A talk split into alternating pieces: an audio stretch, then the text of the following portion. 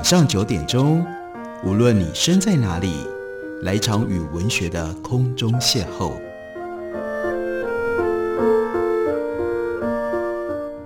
杨照谈书，邀您一同遨游文学世界，认识古今中外的经典之作。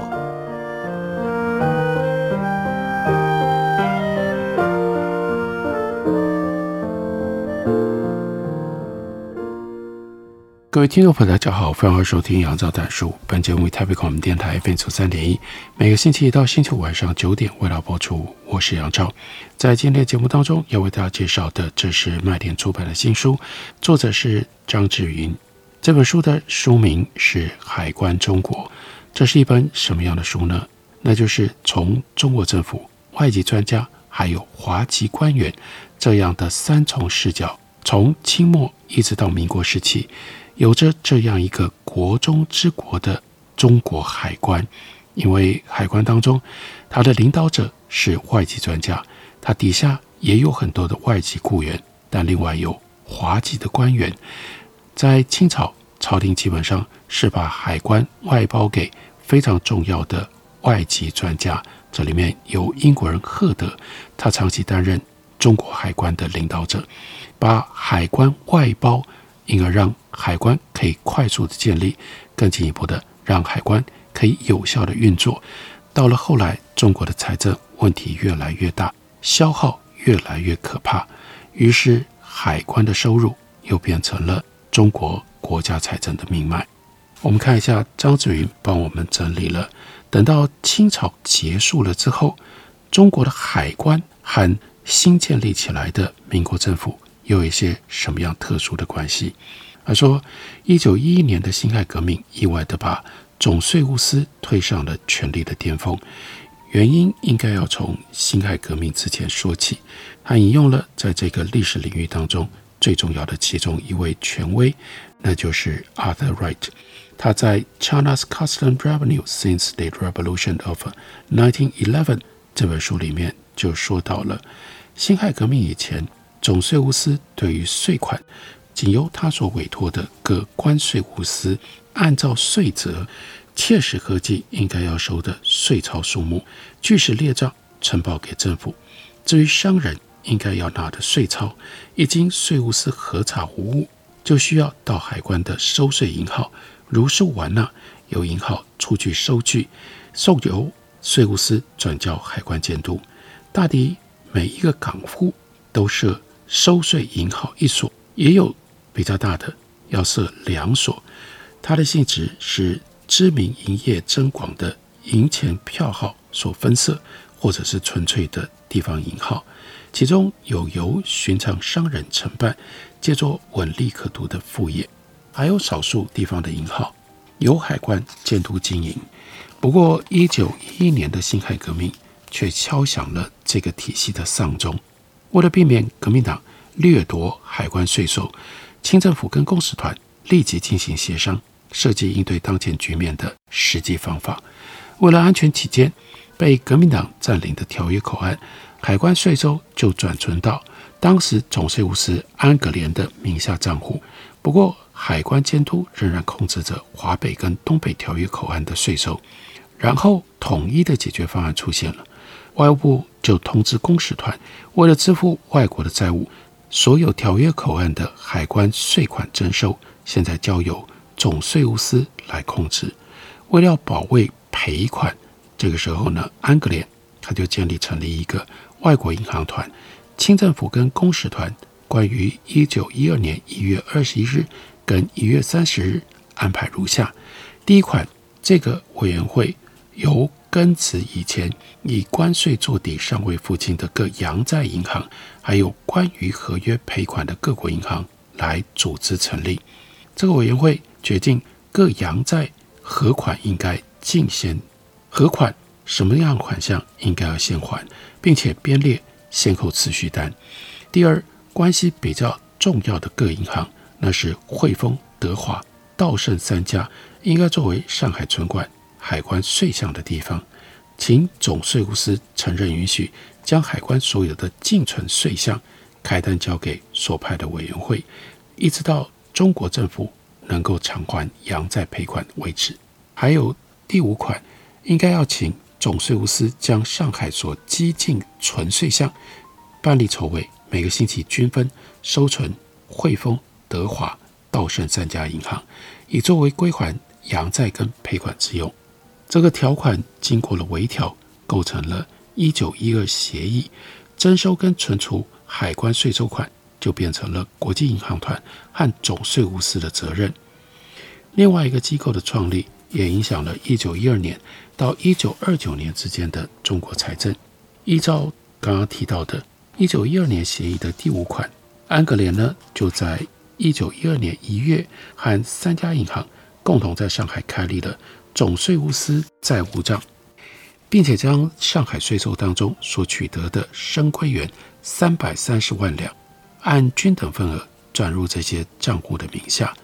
作为总税务司的代表。将海关税务司在银行团决定赔款应该被如何分配之后，立刻支付中国的欠款。开设这个账户的目的，不只是为了保障辛丑合约当中规定庚子赔款的这些款项的支付，也是为了要保障八项不同贷款的支付。普遍大家认为，赫德这个英国人，他是中国海关史上权力最大的总税务司。不过，就总税务司这个职位的权力来说的话，却是在安格联任职期间，时间其实也还是蛮长的。从一九一一年到一九二七年，这个职位的权力到达了顶点。赫德的影响力是建立在他个人和清政府以及列强的互信之上。但安格联时期的总税务司职务，他的权力扩张是由两个事件所造成的。一个是八国联军之后有了辛丑合约，另外辛亥革命之后有了一九一二协议。辛丑合约使得总税务司能够将它的管辖区域扩大到五十里内长关，而作为条约赔款保障的海关税收，又使得总税务司署能够间接地影响中国的外交关系。然而，一九一二协议又使得总税务司可以在向中央政府上报税收总数之前，就先分配海关税收款，因为害怕革命军征收税款，列强就建议清政府要授权安格联通令地方税务司将税收款存入私人账户里，再汇到安格联的名下。在偿还了外债跟赔款的分期金额之后，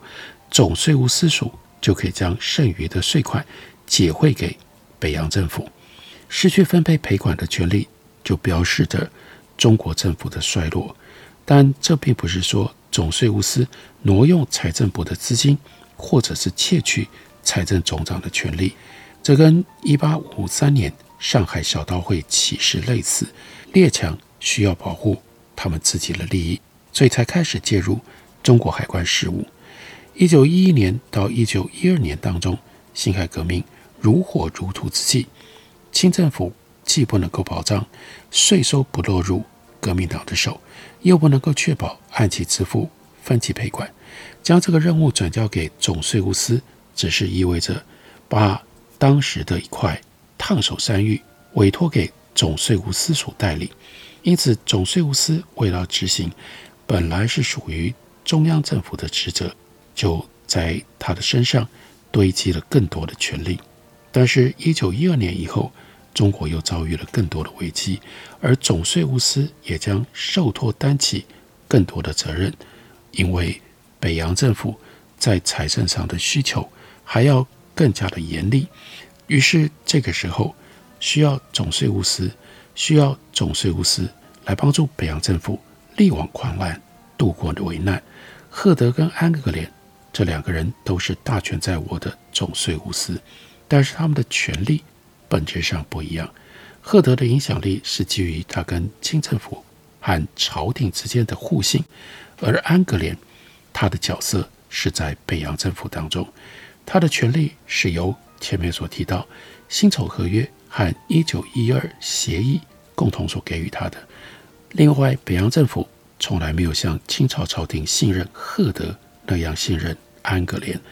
还有北洋军阀的政治军事斗争。就使得安格莲在直系、皖系、奉系的斗争以及南北对峙当中，袖手旁观，和力挽狂澜之间进退两难。而赫德，他是捍卫慈禧的威权统治长达四十年。换句话说，很简单的、很简单的体会跟理解，在北洋政府更替频繁的情况底下，安格莲所接触的每一任新任税务督办，都是他之前上司的敌人。所以这段故事非常的有趣，也非常的重要。尤其是我们如果真的要了解民国时期的北洋政府是如何运作的，我们不能忽略海关，尤其我们不能忽略主掌海关。也就主掌了财政命脉的这些非中国人，这些外国人。我们休息一会儿，等会儿来继续聊。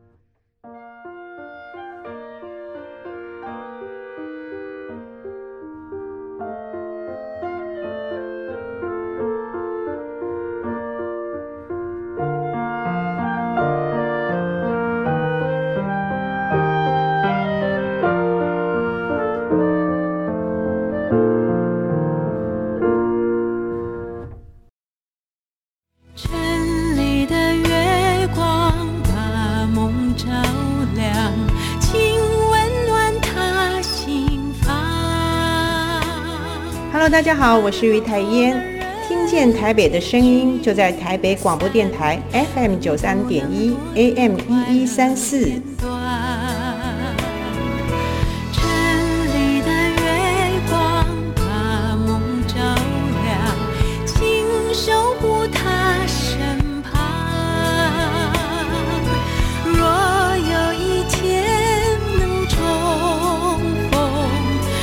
幸福洒满整个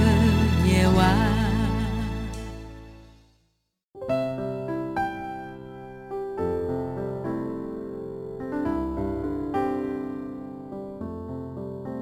听见台北的声音，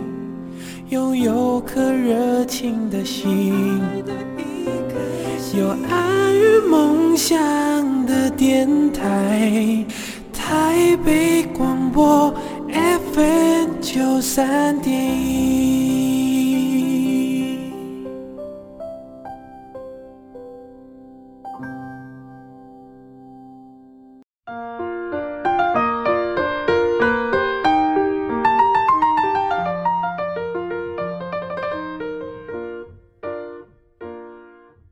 感谢您继续收听《杨照谈书》，本节目以台北广播电台 FM 九三点一，每个星期一到星期五晚上九点为大家播出到九点半。今天为大家介绍的这本书是张志云所写的《海关中国》。在将近一百年的时间当中，这个非常特殊的海关究竟有什么样的方式影响了中国历史的走向？而《海关中国》这不单纯只是牵涉到近代中国史，张志云在书里面。另外有一部分的内容延续到了台湾，例如说财政部财税人员训练所，这是源自于财专在台湾得以重建，那是根据一九四八年财政部人事处的财政部税务人员训练所的提议，只是在一九四八年的时候，国民政府因为国共内战的关系，无暇进行这项改组的任务。到了台湾之后，因为国际贸易快速成长，财政部需人恐急，所以在一九六九年就成立了财讯所。而财讯所也依据一九四八年的提议，主任是由财政部长兼任。这个惯例一直维持到一九九零年，那个时候财政部长郭婉容是最后一任兼任财讯所主任，其中只有张泽尧跟王建煊是专任的财讯所主任。张则尧担任财训所主任之前，他是政治大学财政研究所所长，出任专任主任长达十一年。王俊轩在一九八零到一九八二担任关务署长之后，专任财政所主任，一直到一九八四年。这两任专任的所长都对于财政所的发展有重大的贡献。另外，这里又牵涉到台湾史上非常重要的一位人物。李国鼎，他一开始创办财讯所的时候，就知道要找财政专业人士来做副手，所以他找了当时担任政治大学财政研究所的张泽尧作为他的财政部顾问。李国鼎兼任所长，只有三个月的时间，就转交给张泽尧，让张泽尧专职办学。但一开始办学的条件十分艰苦，第一批受训人员有四百二十个人，他们是在陆军经理学校接受为期八周的职权训练。之后就借用政治大学公共行政及企业管理教育中心的教室作为师训场所，但没想到财训所第一批学员八周结训前后就得到了当时的行政院长严家淦还有副院长蒋经国高度的重视。蒋经国先视察财训所，并且跟学员参叙讲话。严家淦更是在结业式的时候对学员说。在经济发展过程当中，我们一方面希望加速资本成型，使经济得以快速成长；一方面又不希望资本分配过于集中，造成社会的不公平。这就需要有一套和平合理的手段来达到平衡财富的目的，而这些又得要有赖于运用税负作为手段才能达成。显然，严家淦给当年财讯所赋予了新的定义。过去的税专是要专业清廉，并且替代外籍官员，但是严家淦这个时候他所寻求的是要利用税收手段，对于台湾经济成长进行宏观调控。这比李国鼎要求学员对学能方面有所注重之外，更要在品德方面加以观察与辅导，以树立税务工作的道德标准，实质上还要更加的困难了。要完成如此高难度的使命，当然就要着重加强财讯所的师资力量。于是张则尧也像当年税专的办法，邀请保学官员来出任教员。例如说阮寿荣，在阮寿荣的回忆当中，他就讲：李部长李国鼎是学有专长、经验丰富的一位好长官。他的最大长处是能够吸收新知识，还能够用人所长。他很信任我写作英文的能力，在他任内成立了一个财税人员训练所。他派了张泽尧先生当所长。张先生聘教授的时候，李部长要我担任一切英文课程，每个星期有十多个钟点。我计算一下，时间太多了，对我本身的工作有碍，所以我就只接受教英文书信这一课，每个星期只有两三个钟点，连任了好几年。我的男女学生大部分都是大专外文科毕业，或者是有硕士学位的。从我几年的经验，我得知为何有很多大专外文毕业生连写一封普通的信都不能胜任。最大的原因是他们读的古典文学太多，他们知道的现代文字太少，所以毕业之后每每就会出问题了。阮寿荣曾经担任海关图书馆馆长，是海关史学大家。马氏跟威尔特之前曾经出任的职位，在台北总税务司署当中的学术地位很高，学术地位相当隆重。张泽尧的办学方针就是以大学教育的方法来办理公务人员训练，采取理论、实务和法律并重的教学方式。张泽尧的回忆录他说：“我们尽管是训练班的名称，但是我们是大学的实质。”我们是用大学教育的方法来从事我们公务人员的训练。当时基于这样的一个理论来规划，我们训练的课程一定要有若干比例的基本理论课程。我们的训练班直接训练至少要办四个月，不是只办两个礼拜就结束了。两个礼拜就结束的训练是不会有效果的。我们聘请的老师都是大学里第一流的教授，还有财税界、金融界、司法界。第一流的税则、法律、经济专家学者，我们请了一个老师来上课，我就认为我欠他很大的人情，所以就必须亲自去请。他不来的时候，还要到他家里去，一再的以诚恳的态度请求他来给我们上课。所请的老师都是大学里第一流的教授，财税界、金融界、司法界第一流的财税、法律、经济专家学者。这些专家学者，他们都有高深的研究和丰富的经验，都有学术理论做基础的实务能力。我们都很敬重他们。财讯所创立的前十五年，以办理税、关务还有金融人员的职前训练为多，税务看金融人员在职训练则是其次。这个做法还是跟国民政府时期税专的内勤班的逻辑很类似，是一个以招收大学毕业生再加以训练的做法。财训所也和税专之前的 A、B 班创立了海关新进人员训练班。为了充实海关新进人员关务全盘知识，使学员了解海关业务的全貌，增加他们适应工作环境的能力，也就是关务甲乙班。甲班从一九六九年开办到一九八零年，是乙等光务特考及格人员，每期训练期间十六周。光务乙班是从一九六九年开办，一九八一年成为。丙等光务特考及格人员，每期训练期间十二周。虽然财训一开始办得有声有色，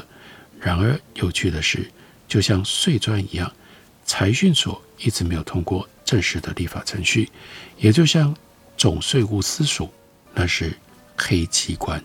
这个问题的解决，竟然是到一九八一年，在修订财政部组织法的时候，才解决了财训所。到这个时候，其实已经有十二年黑机关的问题。财税人员训练所正式纳入财政部组织法内，由地下变成合法。训练所的创办人张泽尧所长，这个时候也将要功成身退。一来已届退休，二来训练所纳入编制之后，张泽尧是考试院考试委员，他不能身兼二职，因此张泽尧就决定。要从财训所退休，接任人选是林正国。这次修改财政部组织法，也将关务署改成关政司，让末代关务署长王建煊调往财讯所。王建轩也是从张泽尧担任财讯所长十一年之后，第二任的专任所长。王建轩虽然在财讯所两年，但有他有计划的培养人才下，不但使得这个所呢，声誉鹊起，甚为财税界倚重，也成为税制改革的重镇。王建轩的办学观念，则是唯有学员们不断地充实和吸收新知，才是推动税界进步的原动力。在副所长何国华的相佐坐镇底下，王建轩很放心地抽空到国外休息两周，顺便前往美国吸收有关税务新知，以便为推动日后的进步，再灌注新的动力，这就是王建轩担任财讯所所长的时候最重要的变革，那就是他把财讯所变得更国际化了。在张泽尧的看法当中，他就说，最值得我们敬佩欣赏的是创办国际税务训练班。过去我们派人到美国或其他国家的大学去受训，王建煊认为。我们把三个人、五个人派了去，但如果能够办理一个国际税务人员的训练班，请外国教授、外国讲师来这里上课，则国内的税务人员就不必远渡重洋到外国去接受教育职权训练。这个办到现在很有成就，而这一个有创意的贡献是值得在财税训练史上大书特书的。这段经过很少人知道，但是在台湾经济发展快速成长的期间，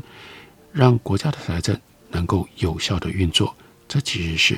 非常重要的一个环节。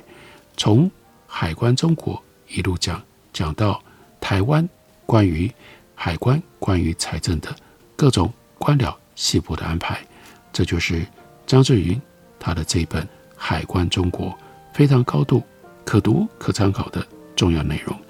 感谢你的收听，我们下个礼拜一同一时间再会。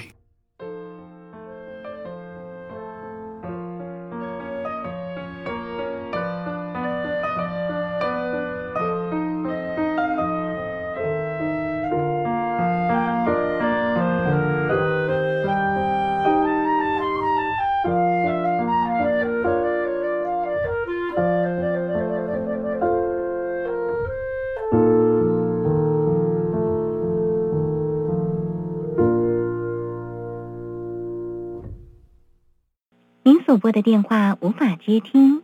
请稍后再拨。The number you have dialed is not available.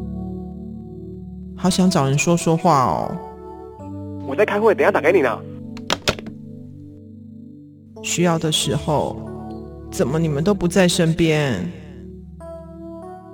一九二五依旧爱我，卫福部二十四小时安心专线一直都在。生活没有过不了的难关，珍惜生命，拥抱希望。